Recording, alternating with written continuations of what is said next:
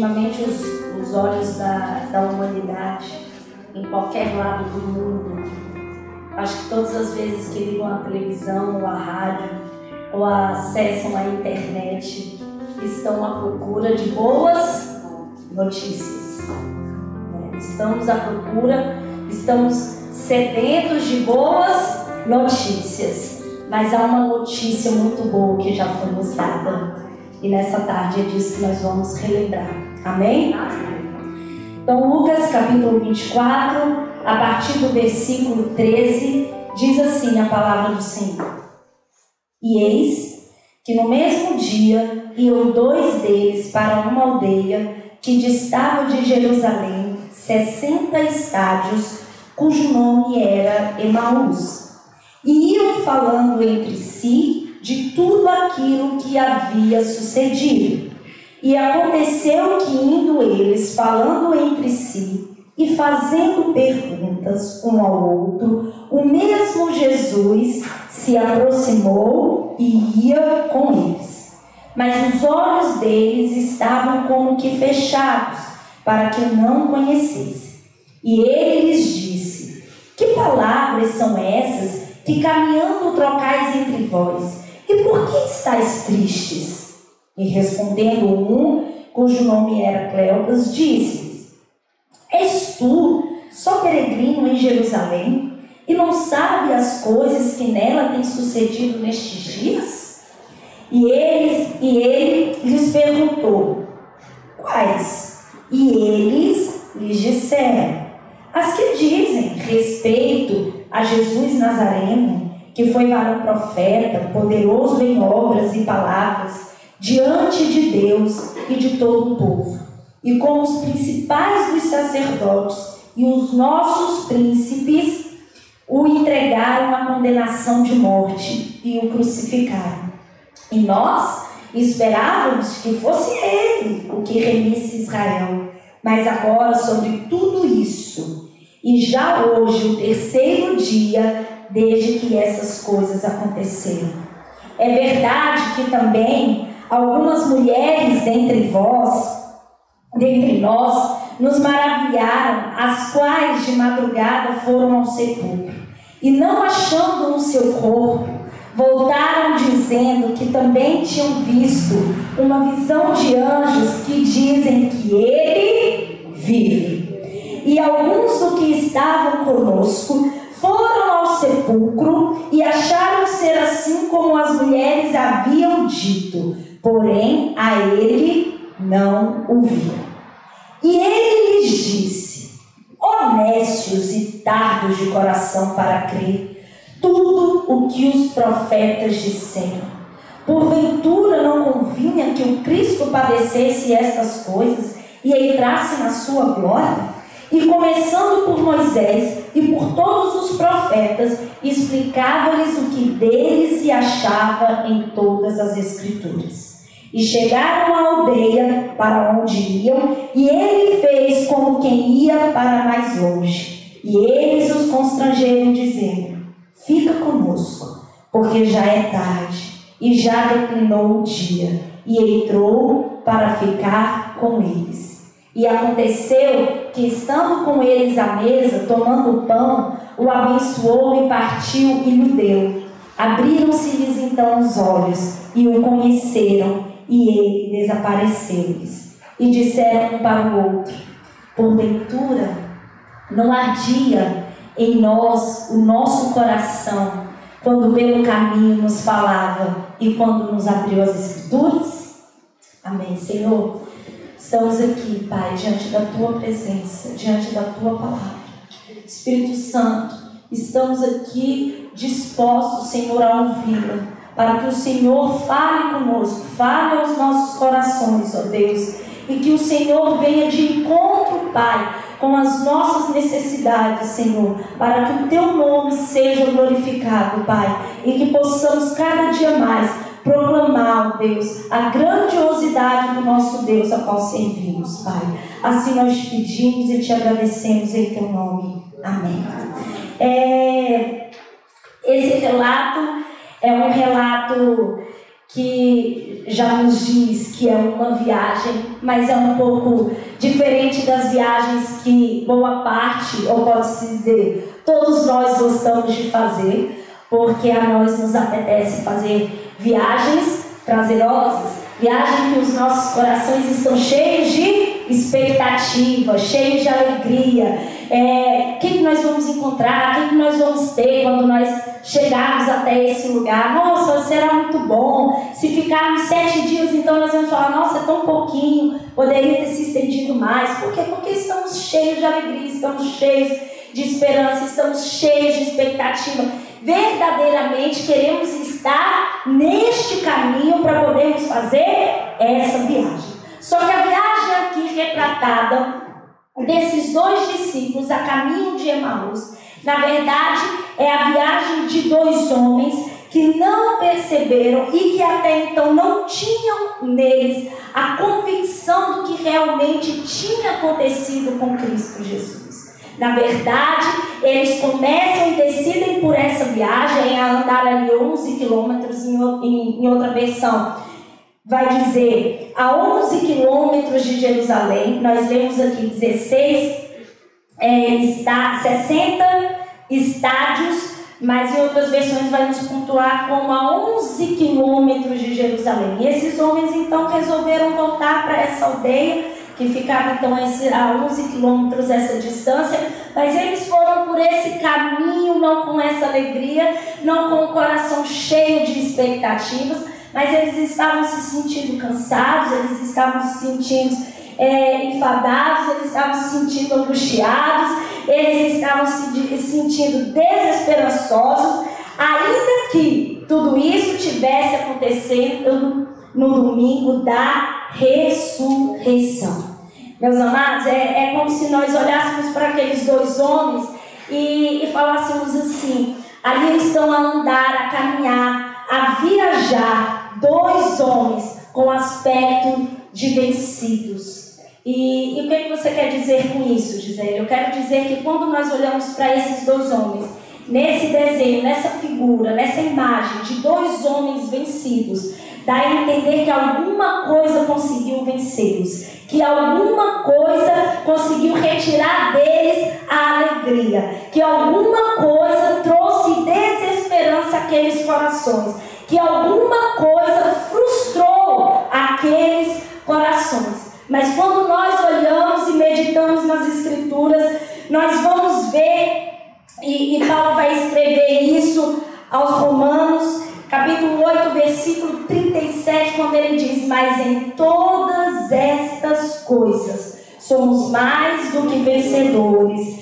por aquele que nos amou. Realmente, de fato, é verdade que muitas vezes nós somos acometidos também por situações que geram em nosso coração um, é, um cansaço, uma desesperança, né? estamos um pouquinho mais abaixo, não estamos assim tão, tão dispostos, mas a verdade, irmãos, é que o que foi feito na cruz do Calvário, a verdade é que a morte e a ressurreição de Jesus, assim como nós concordamos hoje com a oração que foi feita durante o louvor, nós temos um Deus que está presente, que se manifesta e que se revela. E era este Jesus que estava aqui com, este com estes homens, porque ele se juntou a essa caminhada, ele se juntou com essa jornada. E tudo isso que Jesus fez, que foi de muita grande valia, tem que mudar o nosso estado de ânimo, e não só apenas um estado de ânimo, mas um estado de confiança, um estado de convicção. É dizer, meus amados, que nós não podemos andar como vencidos, mas nós temos que andar como vitoriosos em Cristo Jesus. E aqui eu quero abrir um parênteses quando eu falo de caminhar vitoriosos. É, é saber realmente distinguir de que vitória é essa que nos impulsiona, que vitória é essa motiva, que vitória é essa que enche o nosso coração de esperança. Ter carro bom é muito bom. Ter uma casa também muito boa, isso também é bom. Temos dinheiro, como diz a minha mãe, dinheiro. que agora nós temos dinheiro. É, temos dinheiro e uma grande poupança, isso é bom? Isso é muito bom. Podemos fazer viagens dos nossos sonhos, isso é bom? Isso também é muito bom. Se vestir com aquela roupa que nós gostaríamos, calçar os nossos pés com aqueles sapatos que nós também desejamos, isso também é bom? Isso também é bom. Mas nós não andamos vitoriosos por causa dessas coisas. Não andamos vitoriosos segundo a nossa conta bancária. Não andamos vitoriosos segundo as roupas que nós vestimos. Não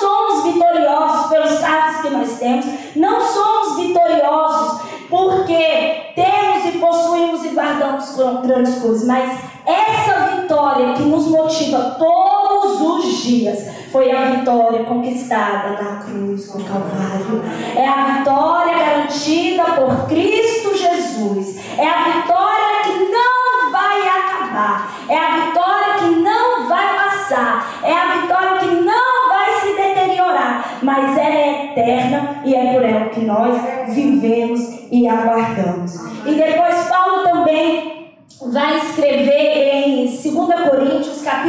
4, versículo 16, sobre essa corruptibilidade do corpo do homem. E ele vai dizer assim: por isso, não desfalecemos. Ou seja, ele está dizendo ali a, a igreja de Corinto, portanto, meus amados, não fiquem desanimados.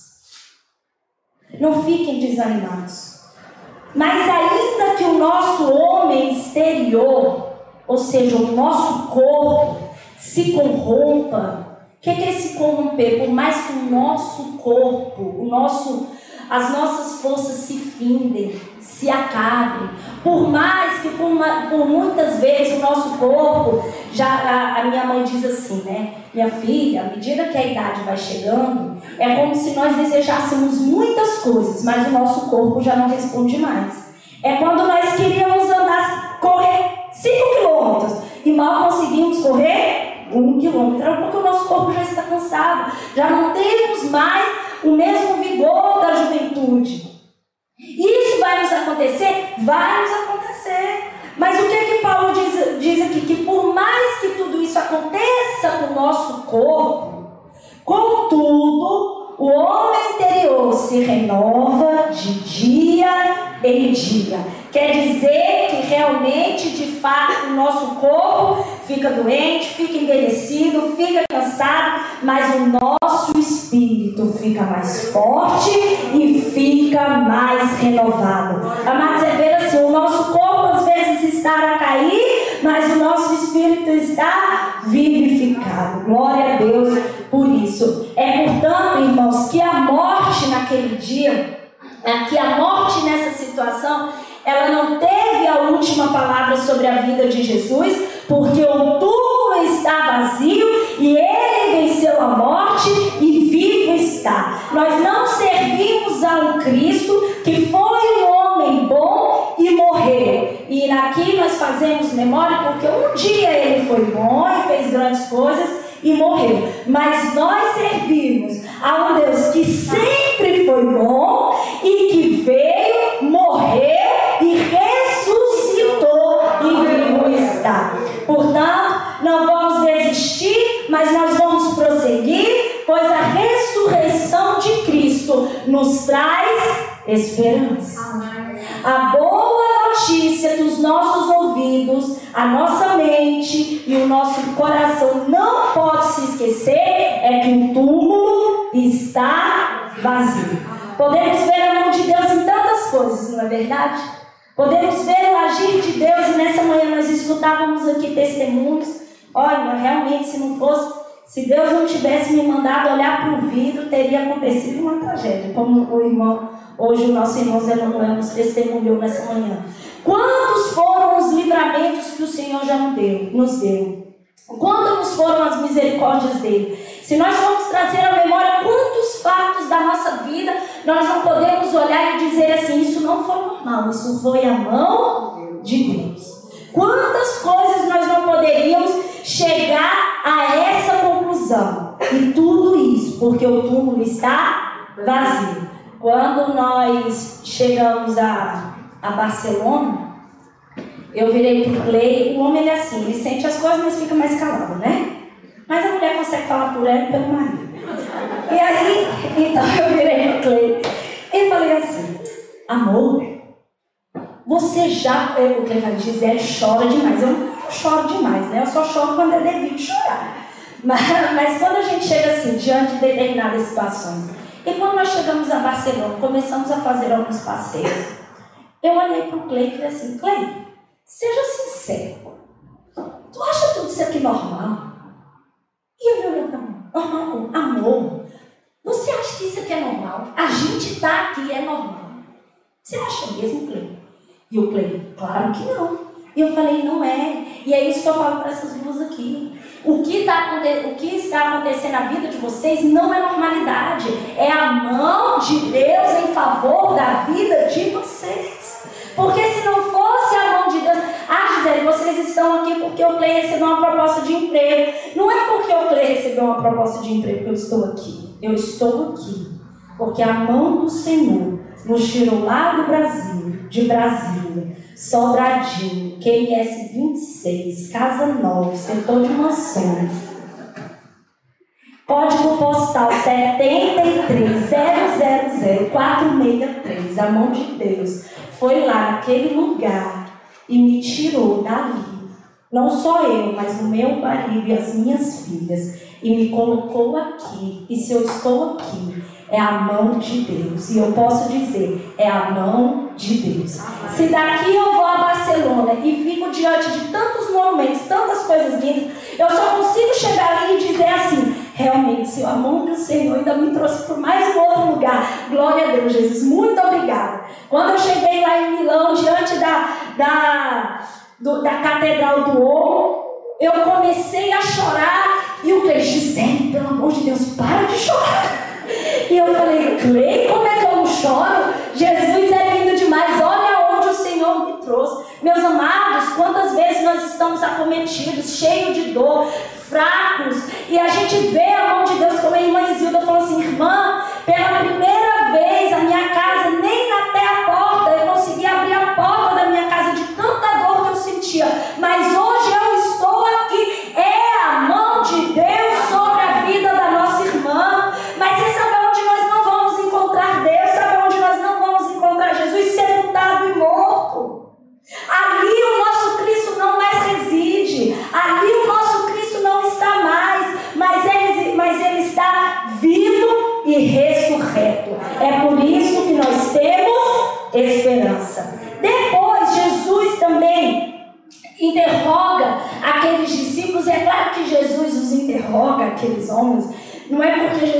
sabia do que estava acontecendo. Claro que tinha acontecido comigo. Mas Jesus queria, queria puxar, tirar deles, para que depois lá na frente Jesus se manifestasse e se revelasse.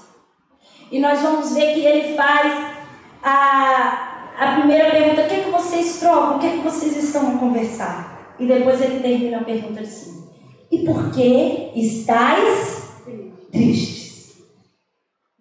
Ou seja, o coração estava tomado de tristeza, porque aqueles homens ainda não estavam tomados da convicção da ressurreição. E eu vou te dizer, a ressurreição nos traz esperança, mas a ressurreição também nos traz alegria. E, nessas, e, e, hoje eu quero compartilhar com vocês um dos conceitos de alegria. Alegria significa sentimento de grande contentamento. Ou seja, quando nós dizemos que a ressurreição de Cristo nos faz alegre, nos traz alegria, nós estamos dizendo que há um grande sentimento de contentamento em nosso coração. Quer dizer que nós não estamos satisfeitos, insatisfeitos. Quer dizer que não nos falta nada para que nós estejamos alegres. E isso é fácil, é fácil quando tudo vai bem. Agora, quando tudo não vai fisicamente, terrenalmente bem, isso nos custa mais, não nos custa? Mas o que o apóstolo Paulo vai dizer? que ele aprendeu a estar contente em todas as coisas. Em qualquer que fosse a situação, seja de abundância, seja de escassez, seja de alegria, seja de dor, porque ele percebeu que em Cristo Jesus ele pode todas as coisas que o fortalecem, mas porque ele pode viver todas as situações ruins, porque ele sabe que Cristo o fortalece. E é por isso que ele, ele, ele conseguia dizer que ele estava alegre, mesmo ainda sendo açoitado, mesmo ainda sendo preso, mesmo ainda sendo injuriado, mesmo tendo passado por tudo que ele passa. O coração dele estava alegre.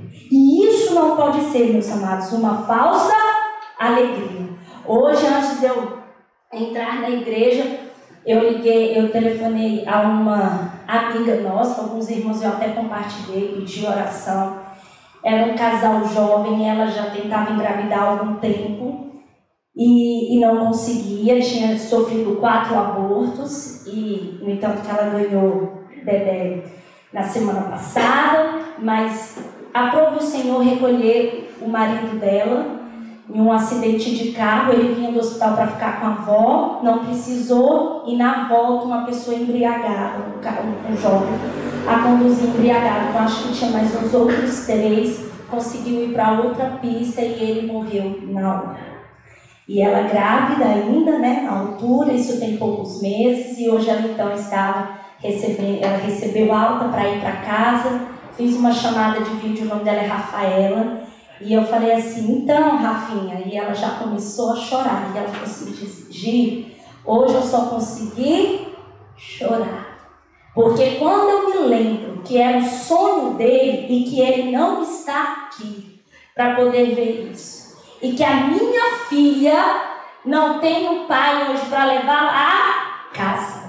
E é quando eu falo assim, Rafinha, claro que ela tem e o nosso Pai foi o primeiro, porque ele não só a recebeu, mas ele a formou, deu vida, deu saúde. E você não volta para sua casa de só, Rafa. Você volta com Cristo, porque Ele é o teu ajudador, Ele é a tua força. Ele é a tua alegria. Porque um milagre foi feito. Quanto que você chorou, quanto que você pediu para o Senhor, um filho está aí. A tua filha, por coincidência, o nome é Isabela. Olha aí a Bela nas tuas mãos com vida e com saúde. Enche o teu coração de alegria, mas a alegria que vem do Senhor. Porque no momento desse, amado, só a alegria que vem do Senhor. E você sabe por que nós podemos permanecer alegres? Porque nós somos aqui o quê? Forasteiros, peregrinos. O nosso endereço eterno não é aqui. Não é aqui. Aqui não termina a nossa história. Não é aqui que termina a nossa vida. E Neemias, nós vamos ler aqui. E Neemias, que era governador, e o sacerdote Esdras, o escriba e os levitas que ensinavam o povo, disseram a todo o povo: Este dia é consagrado ao vosso Deus. Então, não vos lamenteis, nem choreis, porque todo o povo chorava, ouvindo as palavras da lei. Disse-lhe mais: Ide, comei as gorduras e bebei as doçuras e enviai as porções ao que não tem nada preparado para si, porque este é o dia consagrado ao nosso Senhor. Portanto, não vos entristeçais, porque a alegria do Senhor é a vossa força. A alegria do Senhor é a nossa força. A alegria do Senhor é o nosso bom ânimo. Quando nós o túmulo vazio é porque realmente a alegria, a ressurreição de Cristo nos traz uma alegria indescritível. Alegria que não se compara a nenhuma que nós poderíamos ter. Amém? Mas também a ressurreição trouxe outra, outra, outro fator importante É, nós, tínhamos, nós temos aqui esses homens com os seus corações perturbados também pela questão da crucificação de Jesus, em detrimento da crucificação de Jesus. Só que o que, que acontece? Eles já tinham tido evidências que Jesus já não estava mais morto, que foi os versículos que nós lemos. Nós vimos isso diante, primeiro, das promessas de Jesus, porque ele já havia dito que ele morreria, mas ele ressuscitaria. Depois eles conseguiram escutar isso a dizer que o túmulo estava vazio. Depois o testemunho das outras mulheres. Depois o testemunho dos outros discípulos que também foram conferir chegaram à mesma conclusão. Então o que é que nós podemos perceber? Que aqueles homens simplesmente não tinham se apercebido ou pela aflição, não sei, talvez tivesse por é, ignorado, não tivesse absorvido tanto a questão dos testemunhos. E nós vamos ver aqui a importância de nós darmos créditos acerca dos testemunhos. Meus amados, quando nós ouvimos um testemunho, aquilo ali gera mudança de expectativa também nossos corações.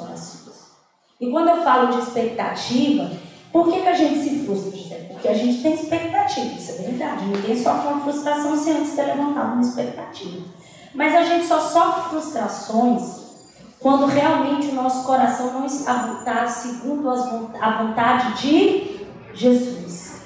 E, e quando nós ouvimos testemunhos, e o Senhor tem um testemunho, eu vou chegar lá, que, que é a questão, maior testemunho que nós temos, e, e, e quantos registros nós temos de testemunhos da palavra do Senhor. Nós temos de dar crédito, e aqueles dois homens não deram crédito a, a esses testemunhos. Mas mais do que também ouvir testemunhos, é poder e dever, e também temos o dever de testemunhar acerca desse Cristo. Testemunharmos que realmente ele morreu, mas que ele ressuscitou e que vivo está e que fomos alcançados por essa maravilhosa graça, por essa sublime graça e por essa é, por esse amor tão incomparável que nós temos da parte de Jesus Cristo. Meus amados, há necessidade sim, até hoje, de testemunharmos isso. Precisamos testemunhar aquilo que o Senhor faz através e fez. Né? Falávamos isso hoje pela manhã. Como igreja, temos o dever de testemunhar, de levar avante essa notícia de que o túmulo está vazio. Então a ressurreição trouxe sim esperança, trouxe sim alegria, mas trouxe também uma motivação, um enredo, trouxe é, é, condições, trouxe elementos para que nós pudéssemos testemunhar aquilo que Cristo fez nas nossas vidas, como nós meditamos aqui na ceia do Senhor. Quão grande era a dívida que Ele pagou, que Ele quitou, que Ele nos comprou. E isso deve ser testemunhado. E, e para isso nós temos que entender, e faço aqui menção de uma frase do pastor Hernandes Dias Lopes: a morte de Jesus, portanto, não foi um acidente, e nem a sua ressurreição uma surpresa, porque eles já sabiam que Cristo, o que Cristo havia de padecer, mas que também ressuscitaria. E para finalizar, é, nós vamos ao versículo 26, porque nós vemos que em seguida Jesus faz uma série de perguntas a esses homens, mas ele interrompe aquele interrogatório com uma exclamação aí no meio, que diz assim: Não devia, aliás, versículo 20, não, versículo 25, desculpa. E, e ele lhes disse: Olha aí, como vocês custam a entender e como demoram a crer em tudo que os profetas falaram. Na verdade, antes da sua próxima pergunta, porque depois ele vai fazer uma outra pergunta, Jesus faz uma, uma outra pergunta e ele mesmo responde essa outra pergunta, ele não dá então a oportunidade dos discípulos de responderem, mas ele mesmo responde. Mas antes disso, ele traz essa exclamação de advertência. Como é que vocês demoraram a entender tudo o que está acontecendo? E o que, é que Jesus depois, em seguida, então pergunta? Não devia o Cristo sofrer estas coisas para entrar na sua glória? E aí é quando Jesus mesmo responde a isso. E como é que Jesus responde? Através da exposição da palavra da, da, das Escrituras. Então Jesus começa, como diz aí o versículo 27 e começando por Moisés e por todos os profetas, explicava-lhes o que dele se achava em todas as Escrituras. E aí, sabe o que, que aconteceu? Quando Jesus então traz a revelação, quando Jesus então expõe as Escrituras àqueles dois homens, vamos ver aí no versículo 32. E disseram um para o outro. Olha só o que, que eles dizem aí. Porventura, não ardia em nós o nosso coração quando pelo caminho nos falava e quando nos abria as Escrituras? Em outra versão vai dizer assim: não estava queimando o nosso coração enquanto ele nos falava no caminho e nos expunha as Escrituras? Essa palavra aqui, ela é viva. Quando às vezes as meninas perguntam assim, elas ganharam um livro da Escola Bíblica Dominical, uma Bíblia, e são 365 histórias, uma para cada dia, do ano, quando o ano é preciso. E nós terminamos de ler, claro, no ano que elas receberam, mas todo ano, esse foi o segundo, elas estão a ler de novo, claro. E, e todos os dias, antes de dormir, então, nós fazemos a leitura. Também elas têm as leituras individuais delas, mas nós temos a que fazemos juntas, né? E essa é a Bíblia. E às vezes a, elas perguntam assim, mamãe, por que, que a gente já tem quando a gente tem que começar a ler tudo de novo? Oh, mãe, mas eu já vi essa história mais de três vezes, mãe. Eu já sei tudo isso. Oh, mãe, não tem como a gente então ir lá para o outro dia, não, porque essa daí eu já lembro mais. E o que eu falo com elas é o quê? que essa palavra aqui é viva. Eu posso ler hoje: O Senhor é meu pastor, e de nada me falta, nada me faltará. E o Senhor vai falar ao meu coração. Mas se eu ler amanhã, Ele também vai falar. E se eu ler durante cinco anos da minha vida, cinco anos da minha vida, Ele vai falar. Eu quero te dizer, irmãos, que todos os dias, isso daqui não é aquela comida que a gente faz, aquela marmita, que a gente se deliciou tanto na hora do almoço, que ela ficou tão gostosa, que tudo que a gente quer é que sobra para a gente comer um bocadinho no outro dia ou à noite, não é verdade? E o que, que a gente faz? A gente guarda dentro do frigorífico e fica sonhando com aquela comida. E aí daquele que come na frente, que a maior frustração é quando você vai ao frigorífico para ter aquilo ali e simplesmente desapareceu, né? Aí eu falo assim, a gente tem que lembrar do céu para ver que Jesus é bom, voltar, né? E continuar amando o irmão que comeu na nossa frente. E aí o que, que acontece? Ela, mas a gente vai com aquele anseio, porque a gente já sabe que gosto tem, na é verdade? E ele vai estar, pelo menos, parecido ou bem próximo do que nós já comemos anteriormente. Você sabe qual é o maravilhoso da palavra do Senhor? É porque ela sempre me surpreende. Eu posso comer agora, eu posso voltar e comer daqui a pouco, eu posso voltar e comer daqui a pouco, e eu vou te falar.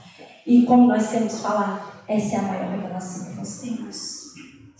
E é por isso que Deus fala a Josué: medita nessa lei, de dia e de noite. Meus amados, essa palavra aqui é muito mais valiosa. E o que ela carrega tem muito mais valor para ser meramente algo decorativo. Ela nos exorta, ela nos repreende, mas ela também nos conforta, ela também nos consola, ela é o nosso alimento de dia e de noite. Se nós estivermos aflitos, aqui tem uma palavra. Se nós precisarmos e buscarmos a Deus, um testemunho de cura que nós também encontramos. Se nós precisamos saber qual é o nosso futuro, aqui também tem. O que não há. E mais do que isso, igreja, quando nós lemos essa palavra, nós temos que sentir aqui mesmo, o mesmo sentimento desses dois homens. Vocês sentiram que quando ele lia o nosso coração queimava? Nosso coração precisa queimar por essa palavra. Essa palavra viva e eficaz ainda tem que arder dentro de nós. A mensagem da cruz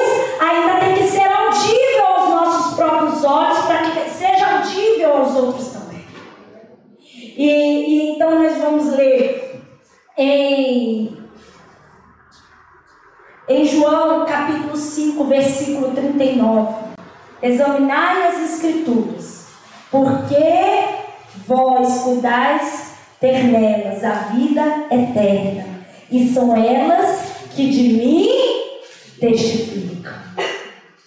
Depois, irmãos, essa jornada todinha desses discípulos sobre a ressurreição de Cristo também tem que ser real em nossa vida. Não de desesperança, mas de lembrança, trazendo a, nossa memória que o túmulo vazio nos traz alegria, nos traz esperança e que nos traz convicção e que nos deixou o registro que é a palavra de Deus para que nós possamos conhecer cada dia mais desse Cristo. É por isso que desde o dia que aqui cheguei na igreja evangélica em Alumiara, sempre ouvi, essa é uma igreja que preza pela palavra. E isso é uma bênção para nós. Amém? E quero terminar aqui com as palavras do apóstolo Paulo, quando ele escreve aos Tessalonicenses a sua primeira carta aos Tessalonicenses, capítulo 5, é, já é o final da sua carta, dos versículos 16 ao 24. E eu quero deixar, quero concluir essa mensagem com esses versículos. Primeiro, regozijai-vos sempre, orai sem cessar. Em tudo dai graças, porque esta é a vontade de Deus em Cristo Jesus para convosco. Não extigais o Espírito, não, des não desprezeis as profecias, examinai tudo, retende o bem, abstende-vos de toda aparência do mal, e o mesmo Deus de paz vos santifique em tudo, e todo o vosso espírito, alma e corpo sejam plenamente conservados e irrepreensíveis para a vinda de nosso Senhor Jesus Cristo. Fiel é o que vos chama o qual também o fará. Que Deus nos abençoe.